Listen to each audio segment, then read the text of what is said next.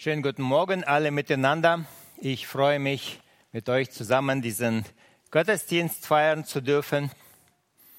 Es ist eine schöne Möglichkeit, wieder über das Wort Gottes nachzudenken. Und das Thema von heute ist eine Fortsetzung aus der Predigtreihe aus dem Lukasevangelium, aus dem dritten Kapitel. Die Predigt von heute habe ich ähm, benannt Buße die Tür in das Reich Gottes. Deshalb seht ihr da im Hintergrund auch eine Tür, eine Einladung in das Reich Gottes. Ich lese den Text aus dem Lukas-Evangelium aus dem dritten Kapitel vom ersten Vers. Im 15. Jahr der Herrschaft des Kaisers Tiberius, als Pontius Pilatus Statthalter in Judäa war und Herodes Landesfürst von Galiläa und sein Bruder Philippus, Landesfürst von Iturea und der Landschaft Trachonitis und Lysanias, Landesfürst von Abilene. Als Hannas und Kephas hohe Priester waren, da geschah das Wort Gottes zu Johannes, dem Sohn des Zacharias, in der Wüste.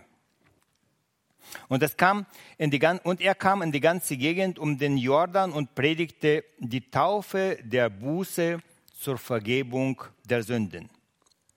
Wie geschrieben steht im Buch der Reden des Propheten Jesaja, es ist eine Stimme eines Predigers in der Wüste. Bereitet den Weg des Herrn und macht seine Steige eben. Alle Täler sollen erhöht werden und alle Berge und Hügel sollen erniedrigt werden und was krumm ist, soll gerade werden, und was uneben ist, soll ebener Weg werden. Und alle Menschen werden den Heiland Gottes sehen. Da sprach Johannes zu der Menge, die hinausging, um sich von ihm taufen zu lassen, ihr Schlangenbrut, wir hatten euch gewiss gemacht, dass ihr dem künftigen Zorn entrinnen werdet. Seht zu, bringt rechtschaffene Früchte der Buße und nehmt euch nicht vor zu sagen, wir haben Abraham zum Vater. Denn ich sage euch, Gott kann dem Abraham aus diesen Steinen Kinder erwecken. Es ist schon die Axt den Bäumen an die Wurzel gelegt. Jeder Baum, der nicht gute Frucht bringt, wird abgehauen und ins Feuer geworfen. Lukas bringt uns eine sehr genaue zeitliche Einordnung vom Dienstbeginn des Johannes und somit auch von der Taufe Jesu Christi. Als Johannes seinen Dienst aufnahm, war Tiberius Kaiser in Rom. Er war am 18. September 14 äh, nach Christi durch den Senat zum Kaiser ernannt und regierte bis ins Jahr 37 nach Christus. Pilatus war zu dieser Zeit Statthalter in Judäa. Er wurde vom Kaiser Tiberius 26 nach Christi als Statthalter in Judäa eingesetzt. Und seine Amtszeit dauerte zehn Jahre. Zu der Zeit herrschten im Nahen Osten die Söhne vom Herodes den Großen. Es war sein Sohn Herodes, Philippus und Lysanias. Es geschah zu der Zeit, als Hannas der altgediente Hohepriester war und sein Schwiegersohn Kephas der amtierende Hohepriester. Dies sind absolut genaue Angaben und wir merken, dass Lukas sehr genau sein Evangelium recherchiert hat. Eine ganz genaue zeitliche Einordnung. Wir merken, er hat gründlich gearbeitet. Johannes war der besondere Prediger Gottes, der schon im Alten Testament durch die Propheten angekündigt wurde. Er sollte dem Messias den Weg vorbereiten. Darüber habe ich in einer früheren Predigt schon einmal gesprochen, über die Geburt und über den Dienst Johannes des Täufers. Und nun begann Johannes seinen öffentlichen Prophetendienst. Seine Botschaft war sehr ernst und auch sehr einfach. Das Reich Gottes steht vor der Tür. Es wird bald beginnen. Kommt zum Reich Gottes. Gott hatte dem Volk Israel hier auf Erden ein besonderes Friedensreich versprochen. Es sollte ein Reich sein, in dem alle Völker nebeneinander friedlich leben. Es sollte ein Reich sein, in dem die Natur wiederhergestellt wird in den Zustand, wie es am Anfang im Paradies war. Die Raubtiere werden wieder Gras fressen und nicht Beute reißen. In diesem Reich sollten Menschen von Gott ein reines Herz bekommen. In diesem Reich sollte der Messias als König auf dem Stuhl Gottes, auf dem Stuhl Davids mit Recht und Gerechtigkeit regieren. Und Johannes fordert jedermann auf, der in dieses Reich eingehen will, tut Buße. Warum legte Johannes auf die Buße so einen großen Wert? Johannes erklärt uns etliche Dinge, die es uns deutlich machen sollen, warum für Gott Buße, das heißt eine, ein gründliches Aufräumen im Leben, warum das für Gott so wichtig ist. Der Prophet Jesaja hat im Kapitel 39, Jesaja, Entschuldigung, 59, äh, Jesaja 59, Verse 1 und 2 folgendes gesagt. Siehe, des Herrn Arm ist nicht zu kurz, dass er nicht helfen könne und seine Ohren sind nicht hart geworden, so dass er nicht hören könnte, sondern eure Verschuldungen scheiden euch von eurem Gott und eure Sünden verbergen sein Angesicht vor euch, dass ihr nicht gehört werdet. Meine lieben, Jesaja hat das so deutlich erklärt. Er hat gesagt, die Ohren von Gott, die sind nicht taub geworden. Gott hört heute nach wie vor sehr gut. Gott hört alles, was die Menschen reden. Jesaja sagt, der Arm des Herrn ist auch nicht kurz geworden, dass ich nicht zu euch kommen kann oder euch helfen kann, wenn ihr betet. Ich bin offen für euch, ich würde euch helfen. Aber er sagt, es gibt etwas im Leben, was euch von Gott trennt. Das ist die Sünde. Meine Lieben, Sünde ist etwas, was die Tür zu der Gnade Gottes zumacht. Sünde trennt Menschen von Gott. Und deshalb ist es so wichtig, dass damit Gott uns Gnade schenken kann, damit Gott uns die Tür in das Himmelreich öffnen kann, müssen wir bereit sein, Buße im Leben zu tun. Das Erste, was wir jetzt gehört haben, Sünde trennt von Gott. Zweitens, Sünde verjährt nicht. Wir meinen, wenn eine Sache vor langer Zeit geschehen ist, wird sie mit der Zeit verblassen, vergessen. Man sagt, über die Sache ist Gras gewachsen. Nein, bei Gott verjährt keine Sache. Wir haben ähm, wir wissen aus der Geschichte, wie nach dem Zweiten Weltkrieg in der DDR, aber auch im, im Westen die ähm, Nazi-Verbrechen verfolgt wurden und bei den Nürnberger Prozesse wurden auch viele verurteilt, etliche auch zu Tode verurteilt. Aber nicht jede Sünde wurde bestraft.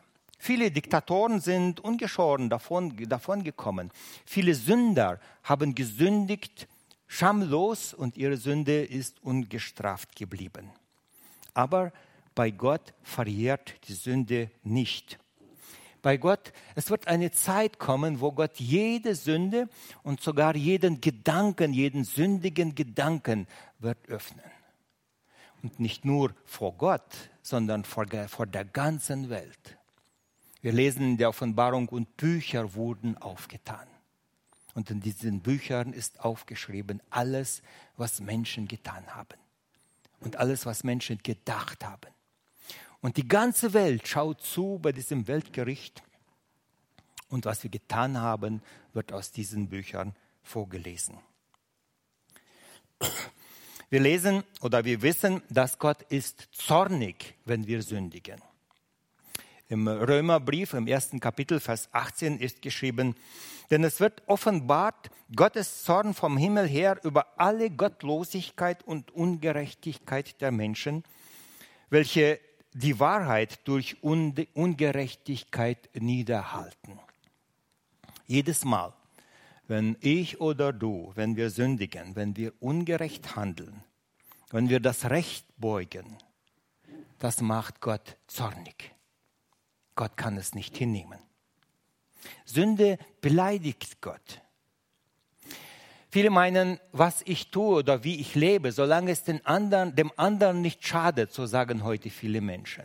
Solange es dem anderen nicht schadet, kann es ja nicht Sünde sein. Meine Lieben, Gott sagt, es ist nicht deine Privatsache, wie du lebst. Gott setzt Maßstäbe für unser Leben. Es ist nicht wichtig, was wir über die Sünde denken. Wichtig ist, was Gott dazu sagt. Gott hat uns nach seinem Ebenbild gemacht, mit einer ewigen Seele, mit einem Gewissen, mit einer Erkenntnis. Und wenn wir seine Gebote missachten, dann beleidigen wir Gott. Johannes zeigt die Dringlichkeit der Buße. Er sagt, das Reich Gottes es beginnt in Kürze. Er sagt, es steht vor der Tür. Deshalb hier auch die Tür, die Einladung in das Reich Gottes. Er sagt, das Reich Gottes steht vor der Tür und ein jeder, der in dieses Reich eingehen möchte, der muss Buße tun. Es gibt keinen Eingang in das Reich Gottes ohne eine gründliche Buße im Leben.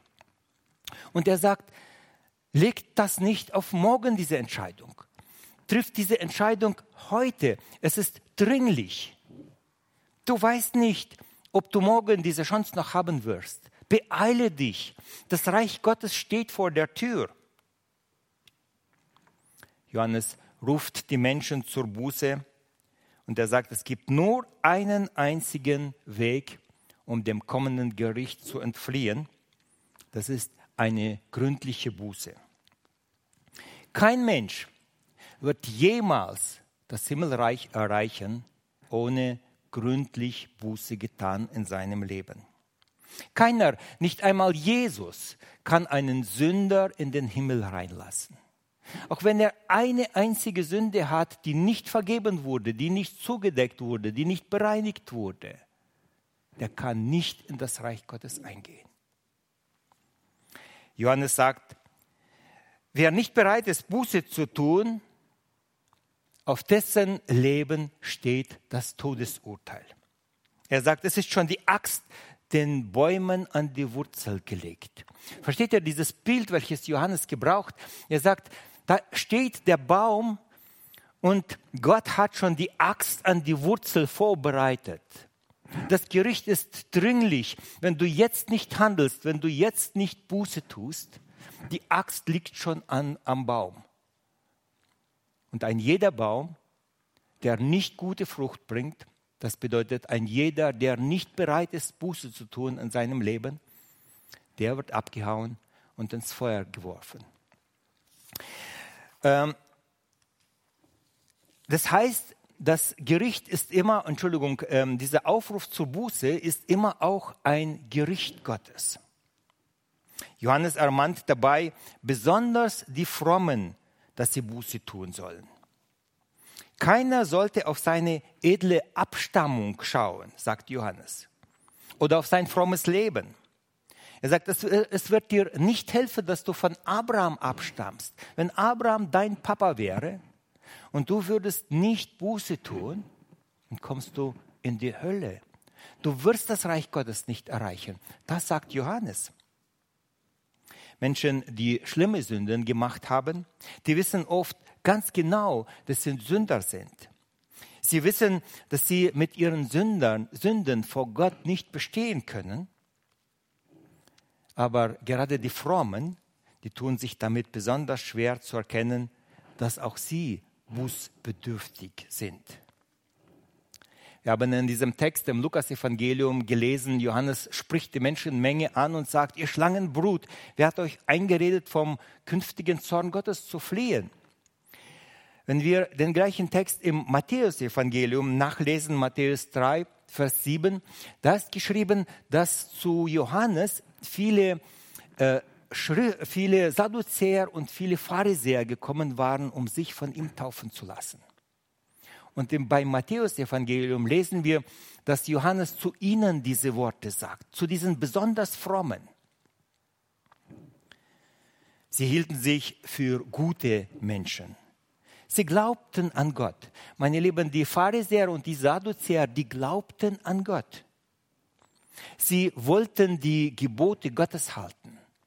Sie haben manchmal sogar noch viel mehr getan, als in den Geboten geschrieben ist, damit sie Gott noch besser gefallen als die anderen. Das hat sie natürlich ein bisschen stolz auf sich selbst gemacht, aber das ist heute nicht das Thema. Es in Wirklichkeit waren das Menschen, die fromm sein wollten vor Gott. Und sie wollten in das Reich Gottes eingehen. Warum? Ja, sie sind zu Johannes gekommen. Sie wollten sich taufen lassen vom Johannes. Sie glaubten, dass das Reich Gottes jetzt anfangen wird. Und deshalb sind sie gekommen zum Johannes. Sie wollten sich taufen lassen. Und Johannes weist sie zurück mit extrem scharf, scharfen Worten. Und er sagt, ihr Schlangenbrut. Für einen jeden von uns, wenn jemand uns heute so direkt ansprechen würde, wäre es eine Beleidigung. Du Schlangenbrut. Wer hat dir eingeredet? Woher hast du das, dass du in das Reich Gottes eingehen kannst, ohne gründlich Buße zu tun? Meinst du, du bist so gut, dass du in das Reich Gottes einfach so eingehen kannst? Nein. Buße ist dringend notwendig, um in das Reich Gottes einzugehen. Auch heute meinen viele Menschen, dass sie gut genug sind, um im Gericht Gottes zu bestehen. Aber wenn ein Mensch in das Licht Gottes gestellt wird, wenn er durchleuchtet wird, dann erst erkennt er, wie viele Sünden an ihm hängen. Lügen, böse Gedanken, Neid, Unversöhnlichkeit, Eifersucht und vieles andere. Mein lieber Zuhörer, egal aus welcher frommen Familie du kommst, egal wie viel Mal du die Bibel gelesen hast, Egal wie viel du gespendet hast, egal zu welcher Konfession du gehörst, egal ob du getauft oder nicht getauft bist, wenn du in deinem Leben nicht gründlich Buße getan hast, wenn Buße nicht ein ständiger Begleiter in deinem Leben ist, dann kannst du in das Reich Gottes nicht eingehen. Das ist die Botschaft vom Johannes. Die Einladung in dieses Reich war eine frohe Botschaft für das ganze Volk Israel. Es war das Evangelium. Evangelium ist ein griechisches Wort und bedeutet die gute Nachricht. Die gute Nachricht, das Reich Gottes beginnt bald. Es steht vor eurer Tür. Aber diese gute Nachricht war gleichzeitig im gleichen Augenblick auch ein Strafgericht. Eine Botschaft, die ist für die einen ein Aufruf zur Gnade, zur Buße, zur Freude, für die anderen ist es ein Gericht. Es ist schon die Axt den Bäumen an die Wurzel gelegt. Ein jeder Baum, der nicht gute Frucht bringt, wird abgehauen und ins Feuer geworfen. Wer jetzt nicht bereit ist, sein Leben in Ordnung zu bringen, der steht in der Gefahr, von der Gnade Gottes abgeschnitten zu werden so wird es auch am Ende dieser Zeit sein. Der Tag des Herrn wird für die einen die Erlösung sein. Ich kann mir vorstellen, wir warten ja, dass der Herr bald kommt und seine Gemeinde nimmt. Und wenn die Gemeinde kommt, dann werden die Erlösten zum Herrn kommen. Es wird ein Tag der Freude, ein Tag der Wonne sein, ein Fest wird es sein. Entrückung. Aus diesem Leben weg, vom ganzen Leib, Leid, von den Problemen dieses Lebens, von den Ängsten dieses Lebens, Befreiung, die Erfüllung unserer Freude die Vereinigung mit dem Herrn, dem Herrn entgegen. Und dann werden wir bei ihm sein alle Zeit. Und der gleiche Tag wird für die anderen ein Tag des Gerichts sein. Die Gnade ist vorbei. Man kann nicht mehr zu Gott kommen. Die Tür wurde zugemacht. So wird es auch am Ende der Zeit sein. Wenn Buße in unserem Leben so wichtig ist, wir haben das jetzt vom Johannes gehört, wie er zur Buße aufruft. Wenn die Buße in unserem Leben so wichtig ist, dann müssten wir doch wissen, was Buße ist, was Buße bedeutet. Heute herrscht weit verbreitet eine Ansicht, dass Buße ist etwas abbüßen, bezahlen oder abarbeiten. Es ist eine Aufgabe, eine Spende, vielleicht eine Strafe und dann ist wieder alles gut. 20 Mal das Vaterunser aufsagen oder 100 Euro an eine wohltätige Organisation zu spenden und dann ist die Sünde getilgt. Die Bibel versteht unter Buße etwas ganz anderes. Am einfachsten ist es, wenn wir die Wortbedeutung vom Wort Buße in der griechischen Sprache uns näher anschauen. Ähm, so sieht der Text in einer deutsch-griechischen Übersetzung auf, auf aus. Da ist sogar der äh, Satzbau äh, der griechischen Sprache angepasst. Und da steht geschrieben, bringt, und da ist immer ein deutsches Wort und ein griechisches Wort nebenbei, bringt also Früchte würdige des Metanoia, Umdenkens. Buße heißt das griechische Wort Metanoia und bedeutet Neudenken oder Umdenken. Der Theologe Dr. Ermund Hiebert erklärt es so, Buße ist eine grundsätzliche Sinnesänderung, die die ganze Person des Bußfertigen beschlagnahmt, sein Denken, sein Fühlen und Wollen. Buße ist ein komplettes Umdenken in dem, was wir vorher gedacht haben. Sein Denken, sein Fühlen und sein Wollen haben sich gewendet, sind anders geworden. Ich habe sieben Merkmale der Buße aufgeschrieben. Leider können wir sie heute nicht alle betrachten. Wir wollen heute damit beginnen. Vielleicht gibt uns Gott Gnade, dieses Thema zu Ende zu führen, ein anderes Mal. Das erste Merkmal. Wer Buße tut, überdenkt sein ganzes Leben. Er denkt anders oder er denkt neu über seine Sünde und auch über Gott. Das hat Jesus sehr gut in der Geschichte vom verlorenen Sohn erklärt. Ich gehe mal davon aus, dass ihr diese Geschichte gut kennt. Äh, zumindest sie wird in jedem Religionsunterricht ähm, äh, erzählt. Die Geschichte vom verlorenen Sohn. Äh, Im Lukasevangelium im 15. Kapitel können wir diese Geschichte nachlesen. Wie ein Sohn in seinem Hochmut zu seinem Vater kommt, das Erbe fordert und der Vater gibt ihm das Erbe und er geht weg und verprasst das ganze Erbe. Und als sein Geld aus, aus war, als die Freunde sich von ihm abgewandt haben, dann fing er an zu darben. Und es ist geschrieben, ja, hängte sich oder hang an einem Bauer und dieser Bauer hat ihn geschickt, Schweine zu hüten. Und er hat gesehen, wie diese Schweine etwas fressen und er wollte von dem auch was haben, was die Schweine fressen. Das Erniedrigste, das Kleinste, das Schlimmste, was einem Juden passieren kann, Schweine hüten. Und es gesagt, auch von dem durfte er nicht essen. Und in diesem Augenblick, als er da unten gelandet war, der verlorene Sohn, dann macht es bei ihm Klick. Und dann beginnt er über seinen Vater und über sich selbst auch anders zu denken. Vorher meinte er, dass sein Vater ein Geizhals ist, der nur für seine Arbeit lebt. Er meinte, dass sein Vater nichts von den Freuden dieses Lebens versteht, sonst würde er nicht nur arbeiten und arbeiten. Er meinte, dass sein Vater ihn, den Sohn, den verlorenen Sohn, daran hindert, glücklich zu werden und seine Jugend mit vollen, in vollen Zügen zu genießen. Viele Menschen meinen, dass Gott uns unglücklich machen will. Und viele Menschen fragen oft, was muss ich aufgeben, wenn ich Christ werde. Also ich werde arm werden, mir wird etwas genommen, ich werde nicht mehr so glücklich sein wie früher. Aber als der Sohn erkannte, wohin ihn sein eigener Stolz, seine Sünde geführt hatte, dann erkannte er, dass der Vater für ihn nur das Beste gesucht hat. Und dann dachte er anders über den Vater und dann dachte er anders über sich. Er erkannte, ich bin ein Egoist gewesen.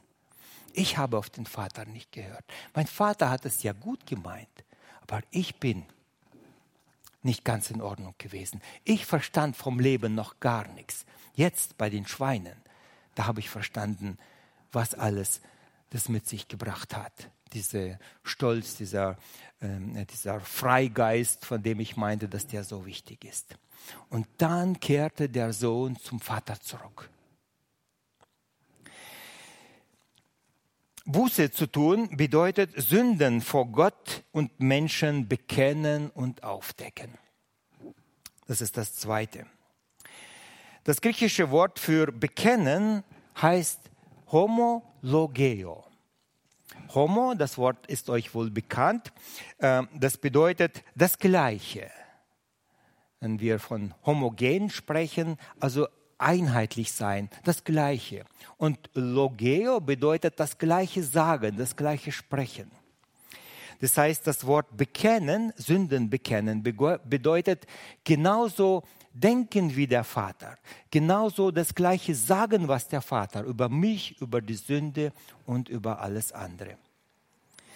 Man kann keine Sündenvergebung erlangen, wenn man nicht bereit ist, seine Sünden aufzudecken und einzugestehen.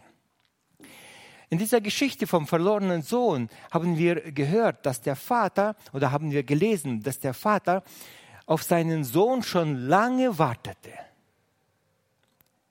In der Geschichte steht geschrieben, als der Sohn noch von weitem war, da, hat er sein, da ist der Vater ihm entgegen. Als der Vater den Sohn von weitem sah, ist er dem Sohn entgegengelaufen und ist ihm um den Hals gefallen.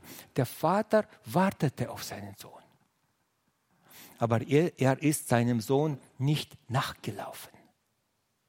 Als der Sohn in Einsicht hatte, als der Sohn umkehrte, als der Sohn umdachte, dann war der Vater bereit, ihm die Tür zu öffnen und hat gesagt, dieser mein Sohn, der war tot und jetzt lebt er. Lasst uns feiern und fröhlich sein. Aber bis dahin, obwohl der Vater wusste, dass es dem Sohn schlecht geht, ist er ihm nicht entgegengekommen. Das heißt, nur ein gründliches Umdenken auf uns, auf, auf die Sünde. Dieses Umdenken öffnet die Tür in das Reich Gottes. Das öffnet das Herz des Vaters. Ohne die Sünde einzugestehen, zu bekennen, zugeben, gibt es keine Vergebung. Der Sohn kam zum Vater und hat gesagt, Vater, ich bin nicht mehr wert, dein Sohn zu sein. Das weiß ich jetzt aber vielleicht kann ich ein Tagelöhner bei dir sein.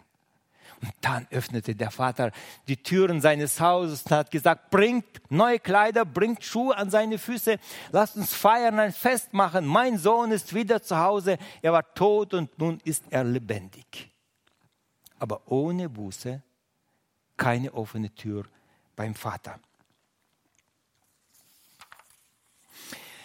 Auch der Apostel Johannes erkennt, erklärt diese Wahrheit und sagt im ersten Johannesbrief, im ersten Kapitel, Verse 1 bis 10, und dann sagt er, Johannes schreibt, wenn wir sagen, wir haben keine Sünde, so betrügen wir uns selbst und die Wahrheit ist nicht in uns. Es gibt viele Menschen, welche sagen, ich bin gut genug, um vor Gott zu bestehen. Was habe ich Falsches gemacht? Gelogen? Ja, vielleicht. Aber ich bin kein Ehebrecher, ich habe keinen getötet. Was ist Schlimmes? Was, was, was hat Gott an mir? Johannes sagt weiter, wenn wir aber unsere Sünden bekennen, so ist er, das heißt Gott, treu und gerecht, dass er uns die Sünden vergibt und reinigt von aller Ungerechtigkeit. Wenn wir sagen, wir haben nicht gesündigt, so machen wir, wir ihn zum Lügner und sein Wort ist nicht in uns. Wenn wir sagen, Gott sagt über uns, wir sind Sünder. Wenn wir sagen, wir haben keine Sünde, damit machen wir Gott zum Lügner. Er hat gelogen. Er sagt, wir haben Sünden und wir haben keine Sünden. Versteht ihr, was da geschieht? Nur gründliche Buße kann uns die Tür in das Reich Gottes öffnen. Wie Sünde und Buße im Leben eines Menschen wirken, können wir sehr gut beim König David sehen. Wir haben heute schon den 32. Psalm gehört zum Anfang. Eines Tages hatte David ähm, vom Dach seines Hauses äh, im Nachbarhof eine attraktive Frau gesehen, die in ihrem Hof badete. Es war eine Frau seines treuesten Soldaten aus seiner Leibgarde. Der Ehemann Uria war gerade im Kriegseinsatz. Der König ließ die Frau zu sich holen und begann mit ihr eine heimliche Affäre. Er meinte, das wird keiner erfahren.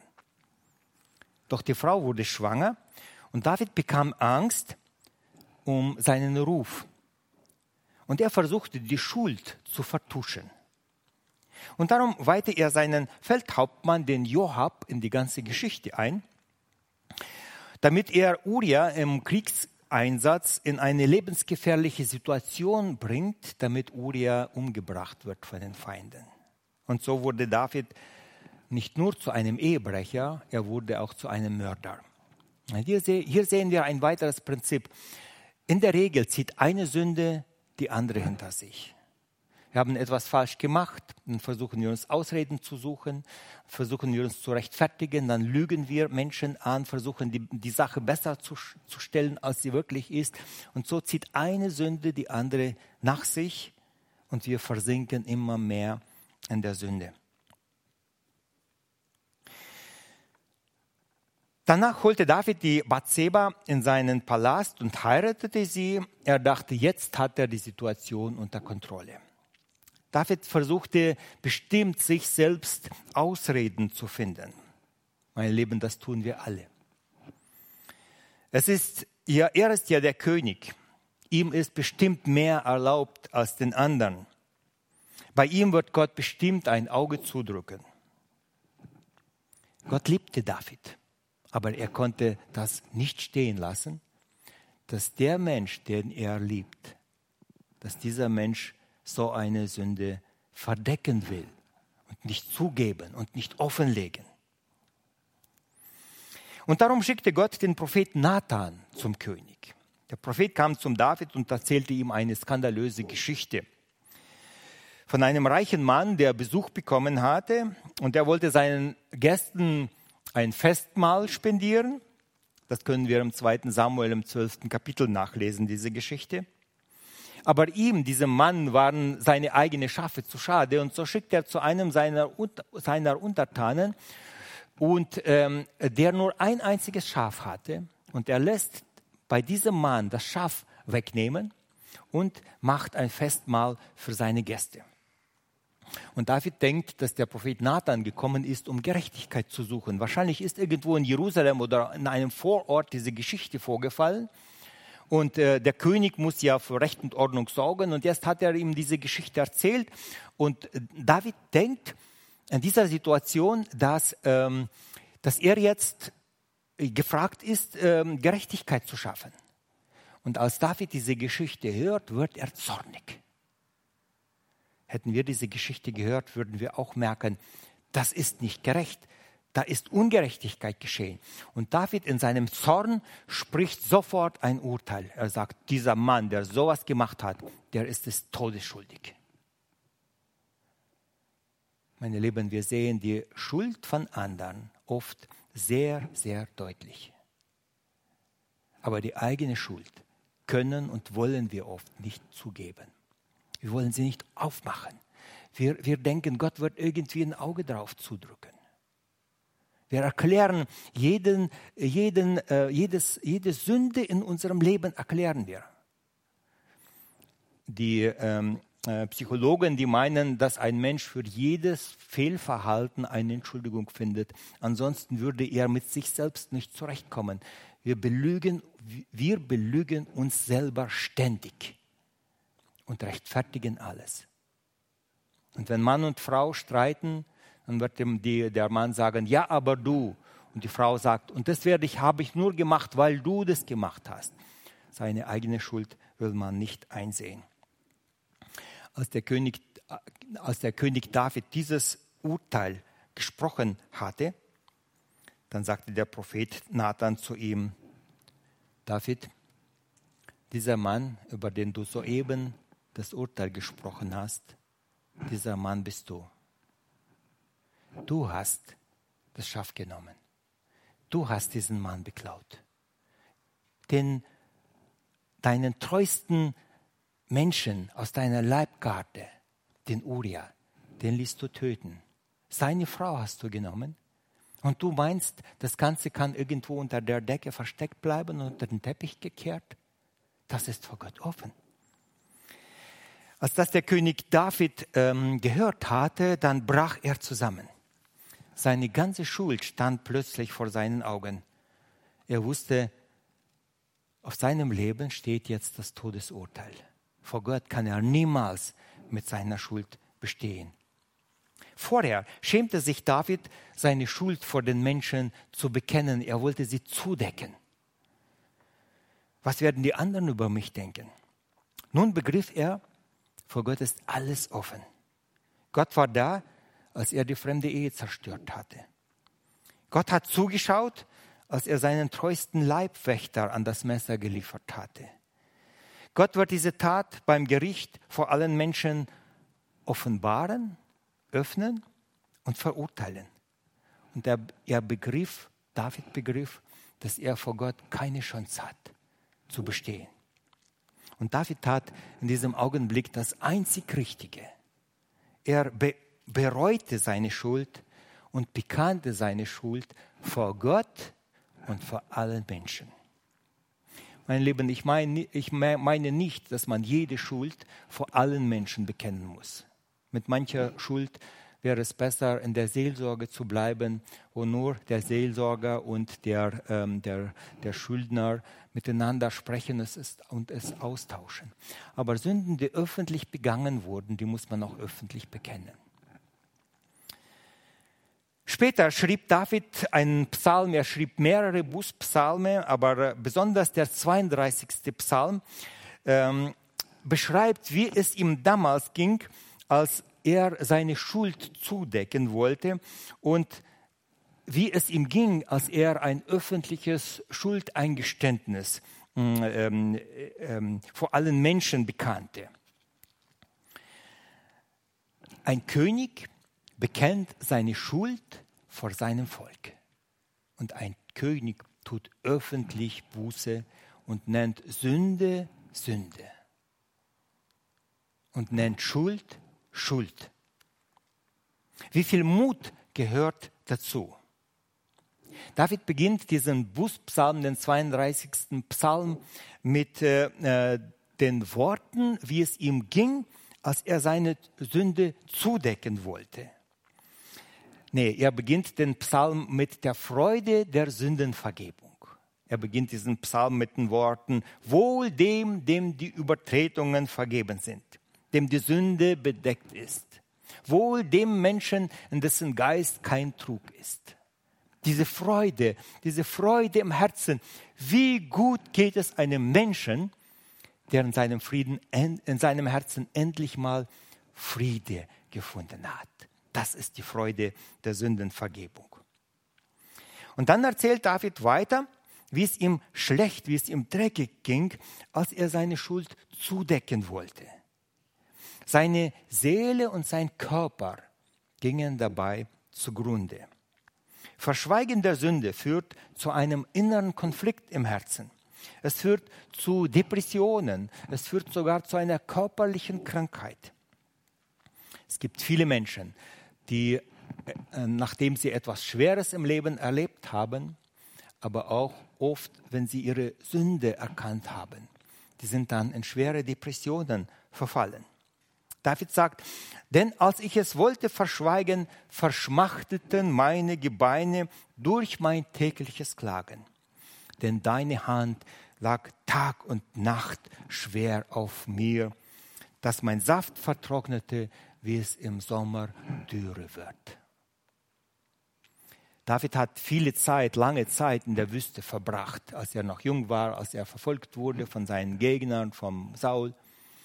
Und er hat vielfach beobachtet, was passiert in der Natur. Wenn es in der Wüste regnet, dann blüht die Wüste innerhalb von einer Woche auf. Die ganze Wüste ist ein Sonnen, ein Blumenmeer.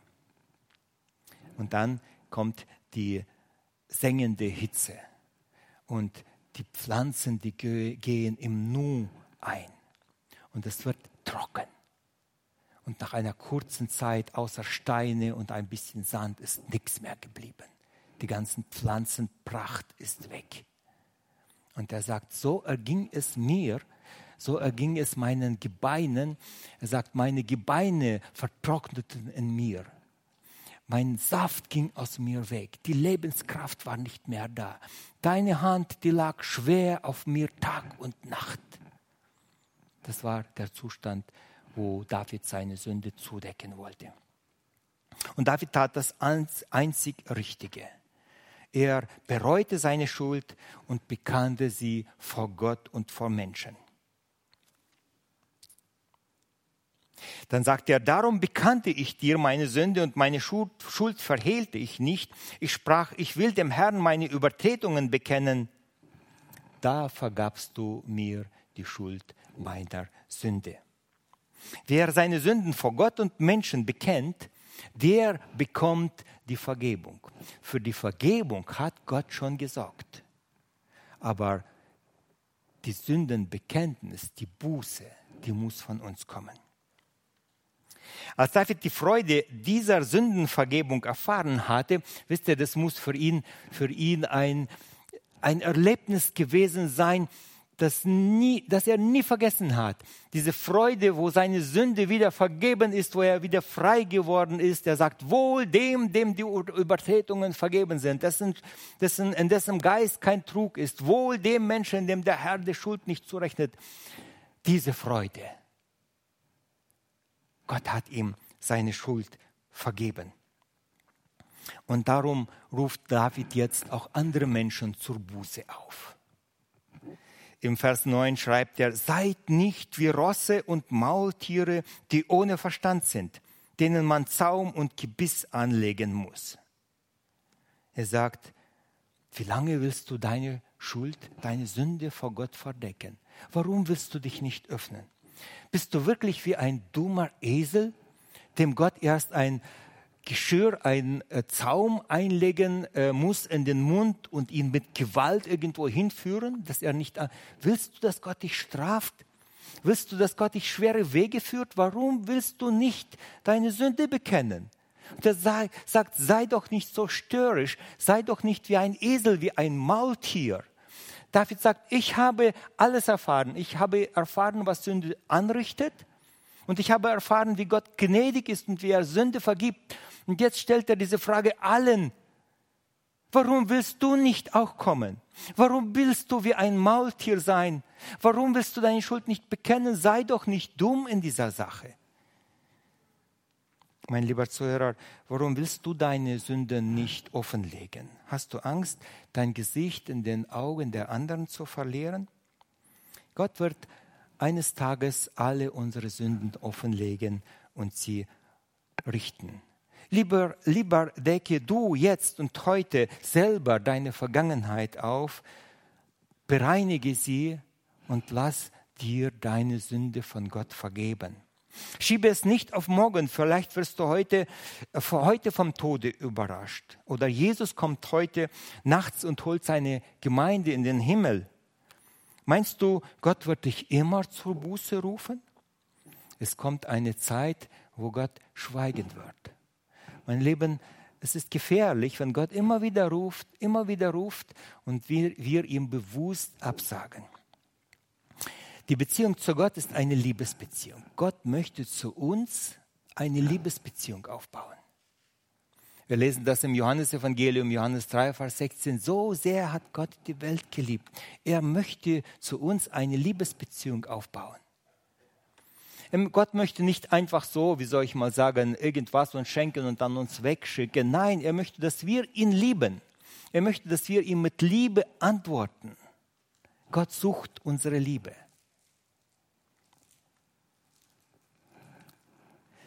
Stellt euch mal vor, ein junger Mann, etliche oder viele von uns haben das erlebt, hat eine Dame seines Herzens gefunden und er will sie haben, er wirbt um sie, um ihre Hand. Und kommt zu dieser Dame und ruft sie und sagt, du möchtest mit mir eine Freundschaft beginnen, du gefällst mir so, ich liebe dich. Und die junge Frau würde sagen, ach, da gibt es noch den Franz und da gibt es noch den Friedrich und mit denen will ich auch noch was haben. Aber komm später, frag noch einmal. Und dann vergehen Jahre und sie hat ihre Gesundheit, ihre Fröhlichkeit, ihre Zeit mit anderen Männern verbracht. Und am Ende ist ihre Gesundheit und alles andere ruiniert. Und dann sagt sie, ah, da habe ich noch den einen gehabt. Jetzt komme ich mal wieder zu ihm. Was meint ihr?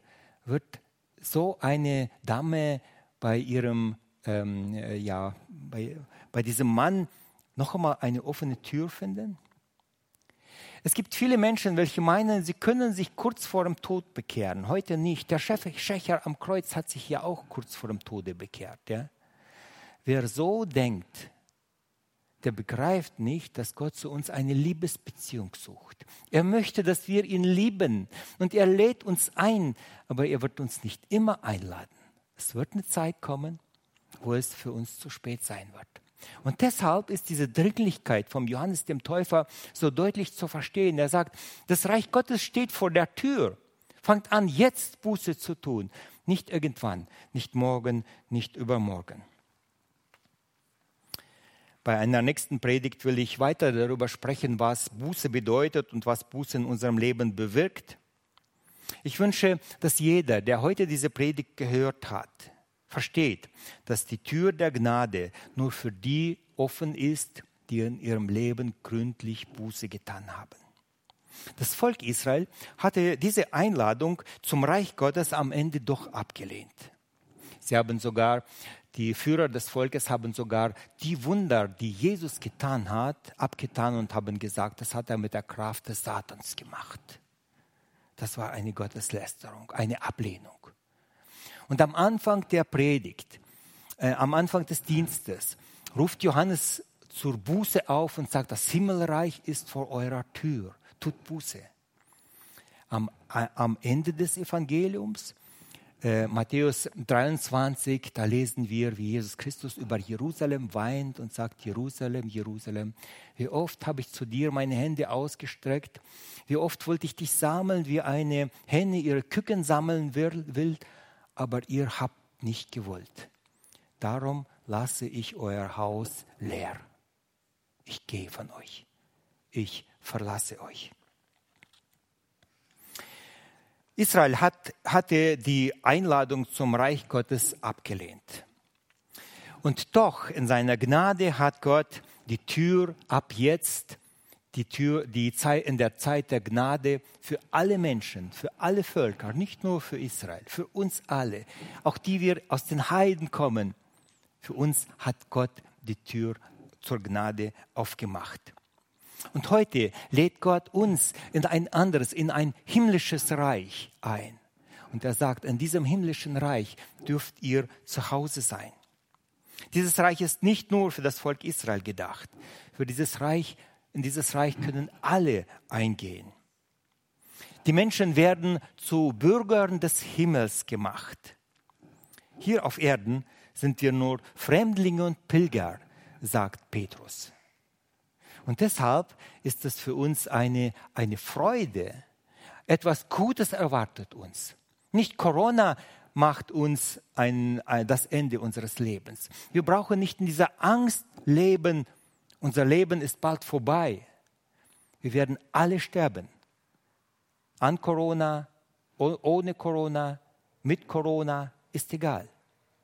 Spätestens in 100 Jahren wird keiner, der hier im Saal ist, noch dabei sein. Wir werden alle beim Herrn sein in der Ewigkeit. Aber werden wir auch zu Gottes Reich Zugang finden? Werden wir von ihm aufgenommen werden? Gott lädt in sein Reich ein. Er hat die Tür in sein Reich geöffnet.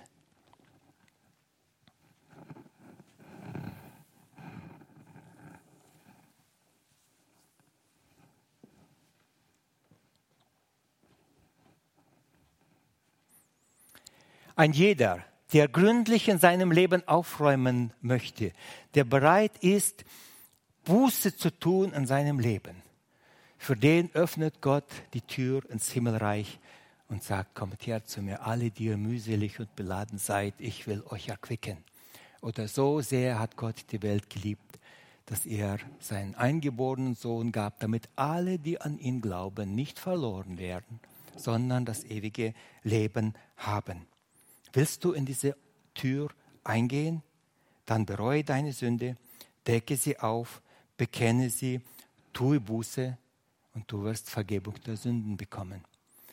Wer anschließend an den Gottesdienst ein Gespräch wünscht, ein Seelsorgegespräch, wer etwas in Ordnung bringen möchte, der hat heute die Möglichkeit, mit einem von den Ältesten zu sprechen, sein Leben in Ordnung zu bringen und diese Freude der Sündenvergebung, die David erlebt hat, auch zu bekommen. Gott segne euch im Nachdenken. Jetzt gibt es Gelegenheit zu beten. Wer beten möchte, der kann aufstehen. Wir werden alle aufstehen und wer, der hat Möglichkeit zu beten, ja. Lieber Vater, wir danken dir von ganzem Herzen für diese deutlichen und klaren Worte, die wir in deiner Schrift finden.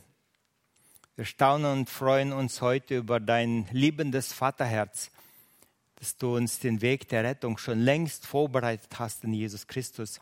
Danke dir für dieses Gnadenangebot. Und ich bitte dich für mich und für alle anderen, dass du uns Gnade schenkst, dass wir immer wieder in unserem Leben aufräumen und schauen, was wir in Ordnung bringen können, Buße tun, bereuen, was wir falsch getan haben, Sünde ablegen und in Ordnung bringen. Hilf uns dabei. Ich danke dir, dass du es uns so deutlich aufgezeigt hast in deinem Wort. Schenk uns Gnade, dass wir diesen Weg mit dir gehen. Rette noch viele Menschen. Das ist unser Gebet. Amen.